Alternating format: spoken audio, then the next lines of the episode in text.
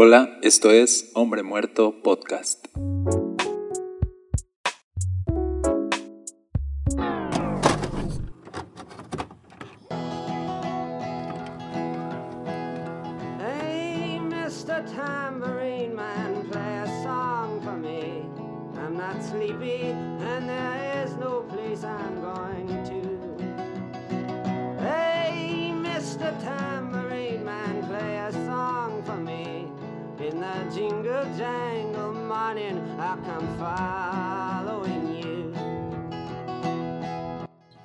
¿Qué tal? Bienvenidos al podcast de Hombre Muerto. Yo soy Daniel Castañeda. Este es el episodio 8. Estamos en la serie Los pastores también lloran. Y bueno, hoy he dedicado este episodio a contestar las preguntas que me hicieron a través de las redes sociales. Son preguntas con respecto al ministerio pastoral. Algunas son preguntas eh, que me hacen de manera personal, otras son preguntas de la vida. Así que voy a dividir este espacio así. Voy a, dividir las preguntas que recibí de, acerca del ministerio pastoral o la vida de iglesia al principio. Después voy a dejar las preguntas que tienen con respecto a la vida. Y al final voy a dejar las preguntas personales. ¿Vale? Ok, empezamos. La primera pregunta la junté con, con otra que dice, ¿cómo inició tu ministerio? Y la junté con, ¿a qué edad supiste cuál era tu llamado y por qué? Bueno, voy a tratar de contestar esas dos preguntas en una. Eh, ¿A qué edad supe? Ok, y, qué bueno que lo ponen así, ¿cuál era tu llamado? Supe cuál era mi llamado, yo creo desde los 18 años. Eh, lo supe porque la verdad deseaba mucho poder dedicarme al, al ministerio, poder predicar la palabra. Eh, sabía que quería esto, sabía que quería eh, dedicarme a la iglesia. Eh, no sabía exactamente si sería pastor, pero lo que sí sabía era que quería plantar iglesias. Así que eh, desde los 18 años me, me encaminé a eso. Desde los 18 años empecé a soñar con eso, a orar sobre eso. Y, y, eso fue lo que me llevó a tomar las decisiones que tomé en ese entonces, ¿no? De, de, entonces ya no estudiar la carrera que iba a estudiar, que era diseño gráfico, ya dedicarme de lleno a la iglesia, empezar a estudiar, empezar, empecé a predicar y ahí es como, bueno, respondo la segunda pregunta, ¿cómo inició tu ministerio?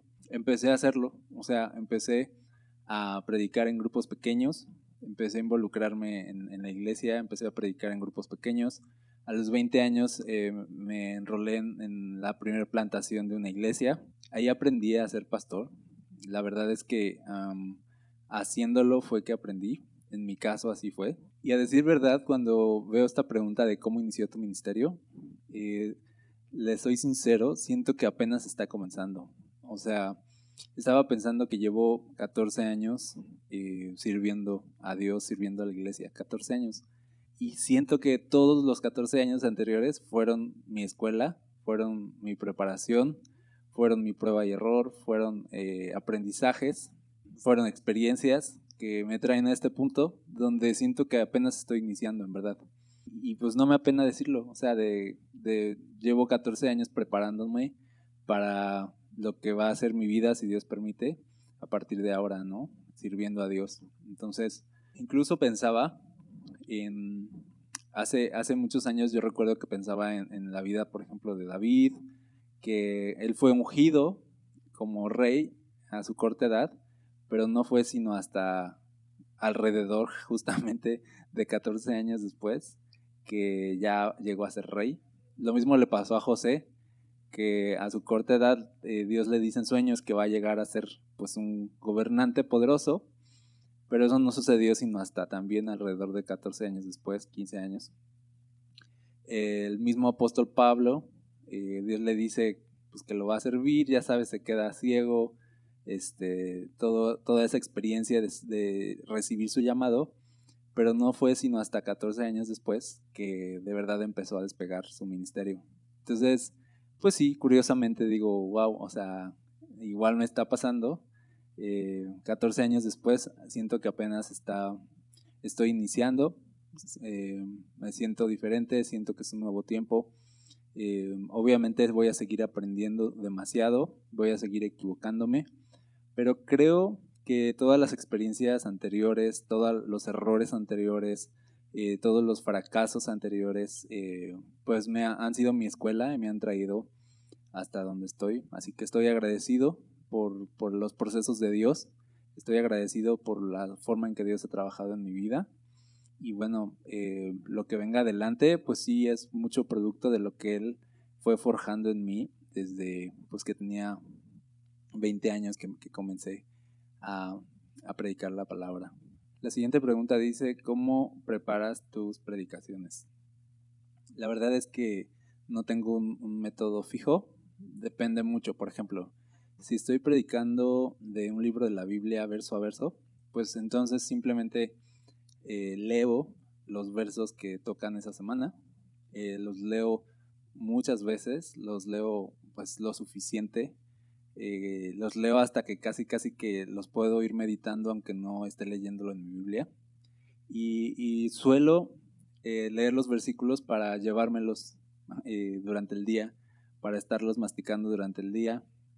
suelo ser una persona que no escribe demasiado todo lo que está pensando, sino que lo, lo, dejo ahí en mi mente, en mi corazón, como que ahí lo dejo que se vaya cocinando y escribo hasta que siento que ya se cocinó en mi corazón. Trato de no poner ideas a lo loco. Eso lo aprendí obviamente con el tiempo, ¿no? Porque cuando iniciaba, la verdad es que cuando iniciaba a predicar, sí escribía demasiado, o escribía así 10 hojas, 15 hojas para una predicación, porque escribía todo lo que, lo que pensaba sin, digerirlo. Entonces, con el tiempo aprendí a, dejar que las palabras entraran en mi mente, en mi corazón, y entonces ya cuando escribo, ya cuando me siento escribir, fue porque ya super mastiqué por días y días y días los versículos que voy a predicar. Entonces se vuelve mucho más aterrizado. Incluso eso hace que, eso es en mi caso, ¿sale? Yo no estoy diciendo que así deba ser, pero eso hace que entonces, después de muchos días de haber masticado los, los versos y de haber pensado al respecto y orado al respecto, eh, cuando me siento escribir, ya es cuestión de una hora, dos horas de, aterrizar el, tema y está listo. Entonces, bueno, eso es actualmente lo que hago. Otra forma de, en la que también preparo mis predicaciones es que a veces no escribo, a veces hago audios en mi celular. Y entonces lo que estoy pensando, o sea, y ya cuando estoy listo para arrojarlo, en vez de escribirlo, lo predico en mi celular y a veces me echo audios de 11 minutos, 15 minutos de estar hablando, hablando, hablando lo que estoy pensando y ya después ese audio lo escucho y lo aterrizo obviamente en mis notas. También a veces hago notas en el celular y a veces igual en vez de sentarme en la laptop, pues tengo a la mano el celular y me pongo a escribir cuando de, plano siento que Dios ya está hablándome algo o está mostrándome algo importante entonces lo, lo, empiezo a escribir con lo que tengo a la mano. ¿Qué más? Pues también trato de, de, enfocarme en un solo versículo, o sea, en un solo texto la mayoría de las veces. Trato de no irme, de no complicarme. Eso también lo aprendí con el tiempo. La verdad antes sí me complicaba demasiado iba de un texto a otro así muchísimo y explicaba demasiado. Bueno, no sé, o sea, a lo mejor todavía a veces lo hago, pero bueno, estoy aprendiendo a ya no complicarme demasiado, a quedarme en un texto, si acaso dos textos y puedo podríamos hacer todo un tema de podcast respecto de cómo preparar predicaciones. Pero lo más importante, y eso sí lo debes saber, eh, y que también lo aprendí con el tiempo, que lo más importante es el Espíritu Santo la ayuda que viene del Espíritu Santo. Sin eso, lo que vas a predicar es puro conocimiento y a nadie le importa ni a nadie le ayuda eso. ¿sí? La iglesia necesita palabras de vida. Entonces, eh, y el único que habla vida es Dios con su Espíritu a través de nosotros. Entonces, cuando nos paramos a predicar debemos ser instrumentos de Dios para su gloria, no para la nuestra.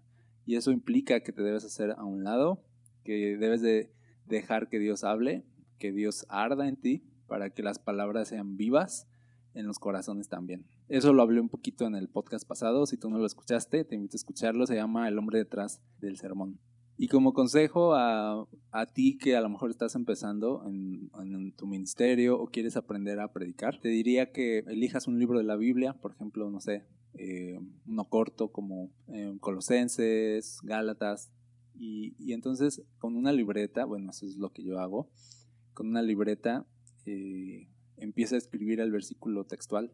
Escribes el versículo 1 textual y entonces no te muevas de ahí hasta que de verdad Dios ponga en tu corazón palabras al respecto, ¿no? Es como volverte un comentarista de la Biblia, ¿no? Entonces los comentaristas de la Biblia agarran un versículo o dos y los comentan. Entonces trata de hacer eso, eso te va a ir como eh, entrenando en, en, la predicación de verso a verso, en la predicación de la palabra. Hazlo así y al final, ¿qué vas a tener?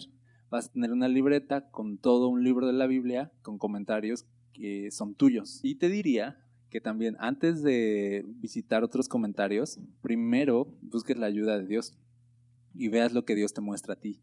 Y después, como complemento, puedes buscar comentarios. Puedes buscar comentarios para ver que de alguna forma no te saliste de, de la línea como refuerzo, pero sí trata de no depender de los comentarios, porque lo que los comentarios hacen, si tú vas primero a los comentarios bíblicos, lo que hacen es robarte la oportunidad de escuchar a Dios por cuenta propia, ¿sale? Entonces tú no quieres eso, tú quieres de verdad ser un predicador, tener una voz, ¿no? Entonces no intentes ser la voz de alguien más, ve lo que Dios te habla a ti y después apóyate de los comentarios bíblicos. La siguiente pregunta dice, ¿qué es lo más difícil de ser pastor? Pues todo, o sea, en sí, es difícil. Eh, en sí, el, pastorado es una tarea, es una responsabilidad complicada. Les voy a decir por qué. Porque trabajas con personas y las personas son difíciles, somos difíciles. Y, y, somos personas de diferentes contextos, de diferentes personalidades. Entonces ser pastor es intentar tener a un montón de personas que son diferentes unidas en una sola misión, trabajando como una sola persona. Entonces es, o sea, súper, súper complicado. Solo con la ayuda nuevamente del Espíritu Santo es que es posible. Pero les diría que lo más difícil de ser pastor pues es obviamente el trato con las personas. No siempre es sencillo. Mantener la unidad es, es algo complicado. Sí se puede, pero es una tarea difícil. ¿Qué más es difícil de ser pastor? Pues creo que la crítica, la crítica, lidiar con la crítica es algo muy, muy constante. Todo el tiempo está siendo examinado por, por las personas de alguna forma. Y no digo que esté mal, o sea, al final debemos ser ejemplo. Sin embargo, a veces se piensa que el pastor debe tener otro nivel, ¿no? En su vida.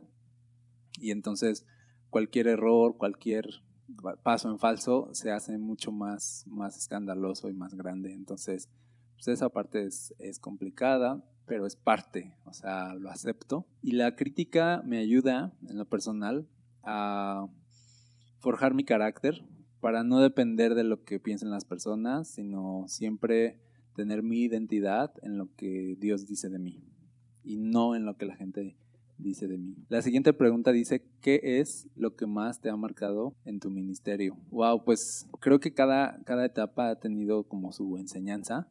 Yo, yo creo que desde que inicié cosas me han marcado. O sea, creo que cada etapa ha sido marcada por momentos de dolor, momentos de tristeza, y por decepciones, por frustraciones, traiciones. He pasado de todo. La verdad, por eso les digo, o sea, todo, todos los 14 años, 14 años anteriores han sido una escuela así bien intensa, súper intensa. O sea, a, a, este punto ya me ha pasado todo lo que, lo malo que le puede pasar a un pastor, creo.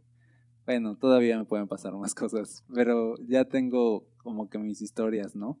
Ya se me ha ido gente de la iglesia, difamado, ya me han calumniado, pero también he tenido momentos buenos que me han marcado y bueno, también agradezco por eso, ¿no? O sea, en medio de todo lo que lo malo que te puede marcar y te puede enseñar, también ha habido momentos muy muy buenos eh, que, me han marcado, eh, donde he aprendido a servir mejor a Dios, servir mejor a, la iglesia. Entonces, eh, pero creo que de las cosas que más, más me han marcado en mi ministerio ha sido la ansiedad. O sea, la ansiedad creo que ha sido, hasta hoy, ha sido mi peor enemigo o, fue mi peor enemigo en los años pasados. Incluso te platico que me dio un ataque de ansiedad en plena predicación.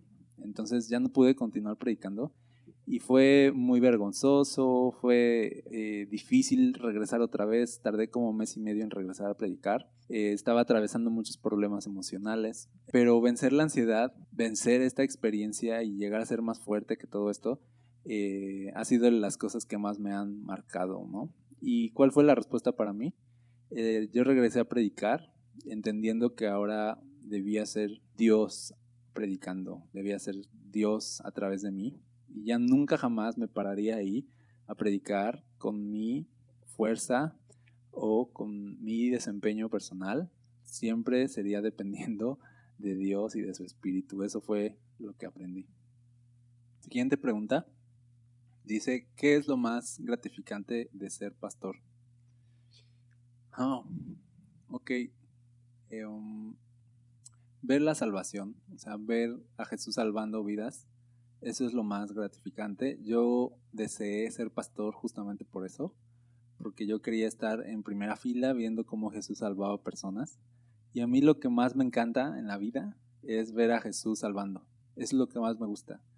Eh, de verdad disfruto mucho, por ejemplo, los bautismos, disfruto mucho esos comienzos, esos nuevos comienzos. O sea, son mi parte favorita, ver la salvación, ver el inicio de una nueva vida es mi parte favorita, es lo más gratificante de ser pastor. Ok, bueno, voy a pasar a preguntas que me hacen ya como de la vida. Así que bueno, la primera dice, me da miedo traer hijos al mundo, pero sí quiero ser mamá. Y entiendo que eh, me comentaban que era un miedo a traer hijos al mundo por la situación actual, que hay mucha incertidumbre. Entonces, bueno, yo les diría, nunca tomen una decisión por miedo. Nunca tomen una decisión por miedo. Si no quieres traer hijos al mundo, que sea por una convicción diferente, pero nunca por miedo. El miedo, tomar decisiones por miedo, nunca van a ser buenas decisiones. Entonces, eh, es válido decir, por ejemplo, ¿sabes qué? Yo me quiero dedicar a la iglesia, me quiero dedicar a, no sé, quiero ser misionero, quiero ser misionera, quiero viajar, quiero eh, irme a naciones que van a ser difíciles, de difícil alcance, entonces no quiero eh, traer hijos por eso, yo creo que es válido, yo creo que es válido, sobre todo viendo lo que dice la Biblia, ¿no? De que pues ya son los últimos tiempos y que entonces debemos enfocarnos en la misión, así que en ese sentido es válido, pero si solo es miedo, entonces solamente redefine tus motivaciones y vuélvelas una convicción en vez de un miedo. Otra pregunta es, ¿qué puedo hacer en esta cuarentena? Yo creo que podemos hacer mucho, pero que también no debemos de olvidar descansar también, de no sobrecargarnos de, responsabilidades y aprender a descansar. Pero podemos hacer mucho, podemos leer, podemos orar más, podemos hacer nuevos amigos también a través de redes, podemos eh, escuchar predicaciones, podemos hacer un podcast. La verdad, o sea, ¿por qué no pruebas hacer algo diferente? Otra pregunta dice, ¿cómo mantenerte motivado todo el tiempo? Em, yo creo que mantenerse motivado sí se puede, o sea, sí podemos estar motivados, pero no todo el tiempo. O sea, yo sé que en redes sociales a veces pues, los motivadores parece que están motivados todo el tiempo, pero créeme que no. Nadie puede estar motivado todo el tiempo porque la motivación a, a menudo van a ser de las decepciones la motivación realmente a menudo van a ser de los momentos fríos, de los momentos donde no hay nada. Entonces, toda persona motivada tuvo que haber pasado primero por un momento de miedo, de frustración, no se sentía nada motivada, no quería nada, quería renunciar y entonces buscó a Dios, buscó ayuda, buscó inspiración del Espíritu y entonces ahora está motivado. Entonces, no te sientas mal si a veces no estás motivado, aprovecha esos momentos para buscar la inspiración que viene de Dios, de su palabra y entonces levántate otra vez motivado. Ahora, nuestra motivación no, no debe venir de una frase, obviamente motivacional, eh, mañanera en Facebook, sino debe venir de la palabra de Dios. Y nuestra motivación yo diría que está siempre eh, inyectada por la fe que tenemos en Jesús. O sea, nuestra motivación está alimentada de nuestra fe. Entonces lo que hay detrás de nuestra motivación siempre va a ser fe. Siempre es que estamos creyendo algo, que otros no. Siempre es que estamos creyendo más alto, que estamos creyendo más grande, que estamos creyéndole a Dios. Entonces, de ahí viene nuestra motivación, no de una frase sino de la convicción que nos da el Espíritu Santo para creer que hay algo más allá adelante. Otra pregunta dice, ¿cómo puedo superar la timidez? Bueno, te digo la verdad, yo era muy tímido. Creo que tengo cierto grado de timidez todavía. Creo que no es malo. O sea, creo que debes aprender a ver que la timidez no es un defecto. O sea, es parte de nuestra personalidad. Somos más reservados. Tenemos como que una personalidad así, más seria. Entonces, debes aprender a ver que en la timidez como tal hay una parte buena, hay una parte que es tu personalidad y debes aceptarla, debes abrazarla, debes agradecerla porque tú eres único en esa área. Ahora hay una parte en que la timidez se puede volver un obstáculo para abrirte puertas, para hacer amigos, para forjar relaciones y en esa área sí vas a necesitar luchar contra eso. Entonces todos tenemos en nuestra personalidad estas áreas en las que nos benefician en un sentido, pero nos perjudican en otro. En, el caso de la timidez, la timidez te va a alejar de las personas y alejarte de las personas te va a hacer una persona solitaria y ser una persona solitaria al final puede acabar por destruir tu vida. Entonces, ¿cómo puedes superarlo? Eh, yo te diría, atrévete a involucrarte más en lo que hoy te da miedo. ¿sí? Esfuérzate en involucrarte más en lo que hoy te da miedo. Hazlo a pesar de que sientas el miedo de hacerlo. Busca la oportunidad de entablar conversaciones. No importa que sean cortas, busca entablar conversaciones con personas inusuales. Acepta invitaciones a fiestas. Bueno, ahorita no, pero acepta las invitaciones. Ve a esos lugares donde va a haber momentos de convivencia. Aprovecha los momentos de comida. En los momentos de comida en el trabajo o con personas de la oficina o de la iglesia, los momentos de comida son momentos donde las personas forjan amistades alrededor de la mesa. Entonces, aprovecha la comida para hacer amigos. Si tú sientes que no haces suficientes amigos o no tienes amigos, eh, haz una comida tú.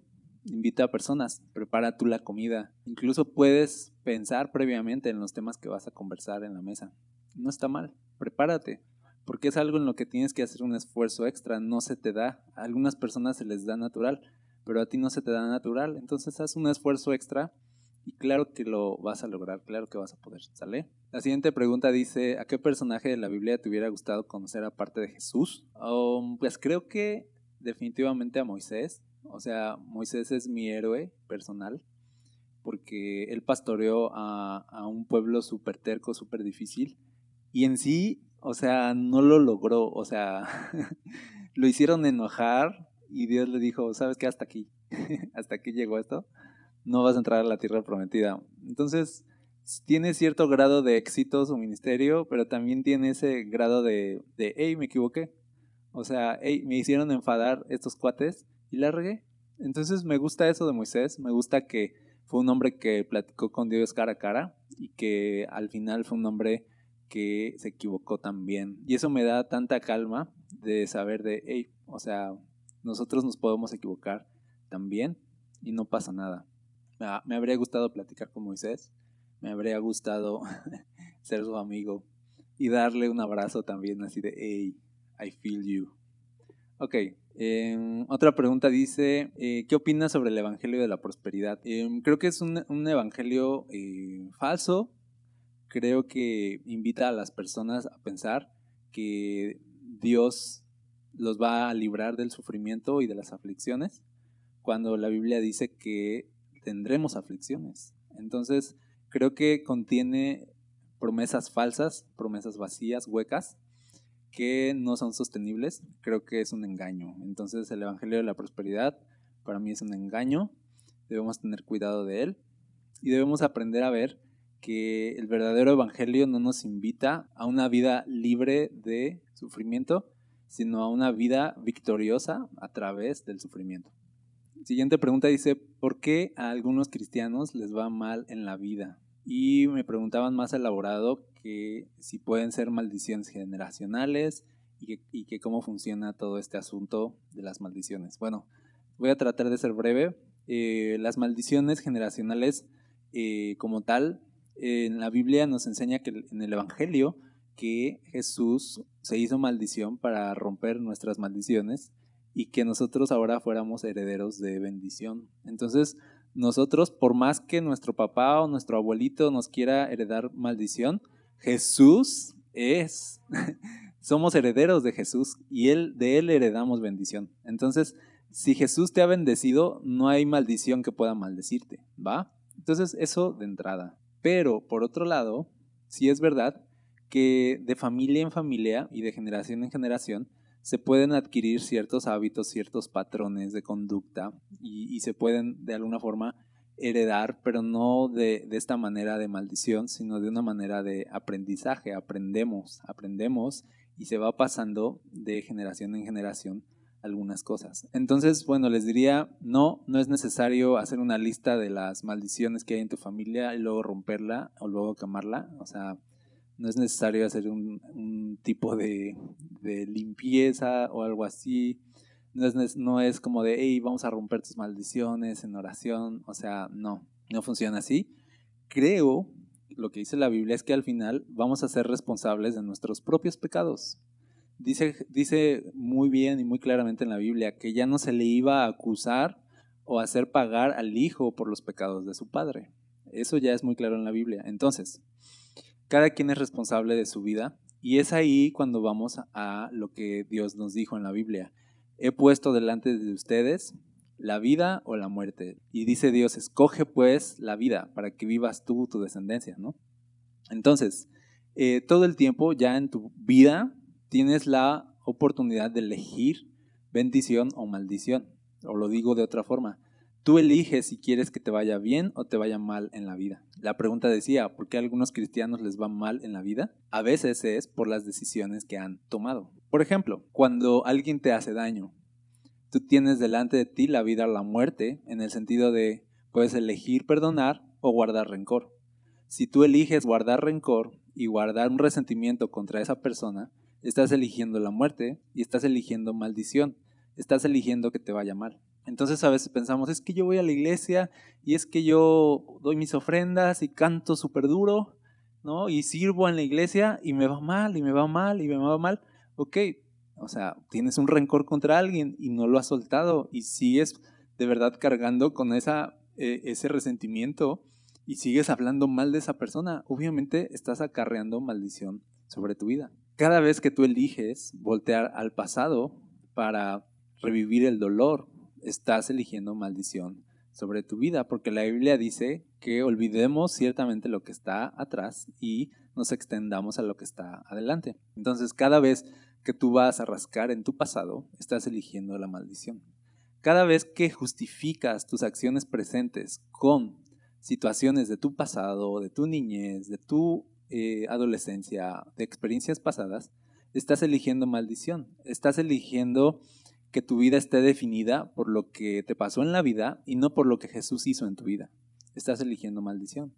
Pero cuando tú eliges perdonar, eliges soltar, eliges olvidar el pasado, eliges caminar en tu presente con una mente renovada, estás eligiendo bendición, estás eligiendo que te vaya bien. Entonces, dicho esto, a veces nos puede ir mal por las decisiones que tomamos por pecados que no hemos confesado, por situaciones que tenemos guardadas, por patrones de conducta o patrones de pensamiento que no hemos querido renunciar a ellos y que son tóxicos o son dañinos, estamos acarreando maldición. Dicho esto, debemos entender que como cristianos sufriremos y eso es otro tema.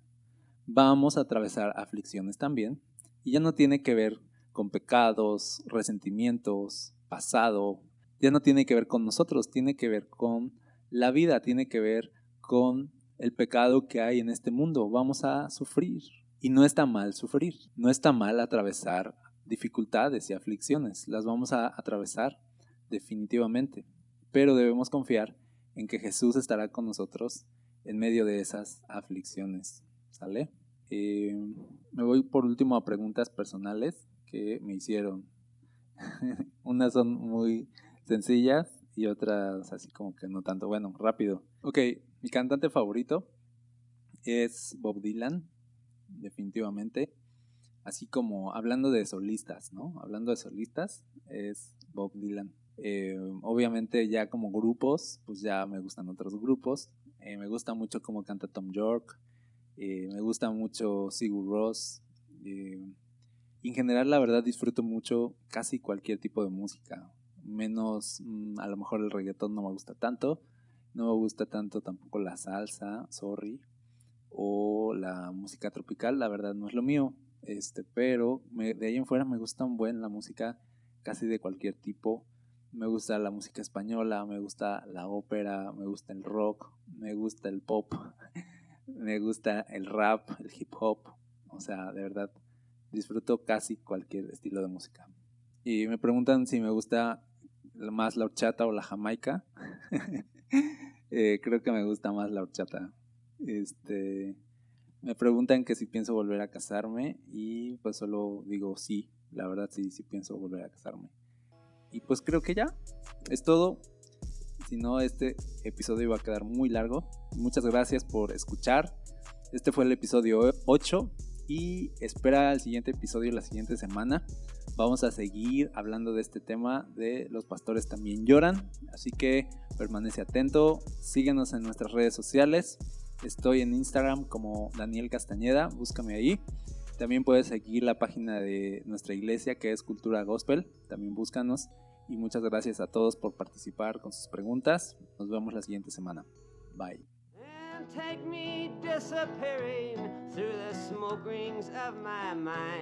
Down the foggy ruins of time, far past the frozen leaves, the haunted, frightened trees. I too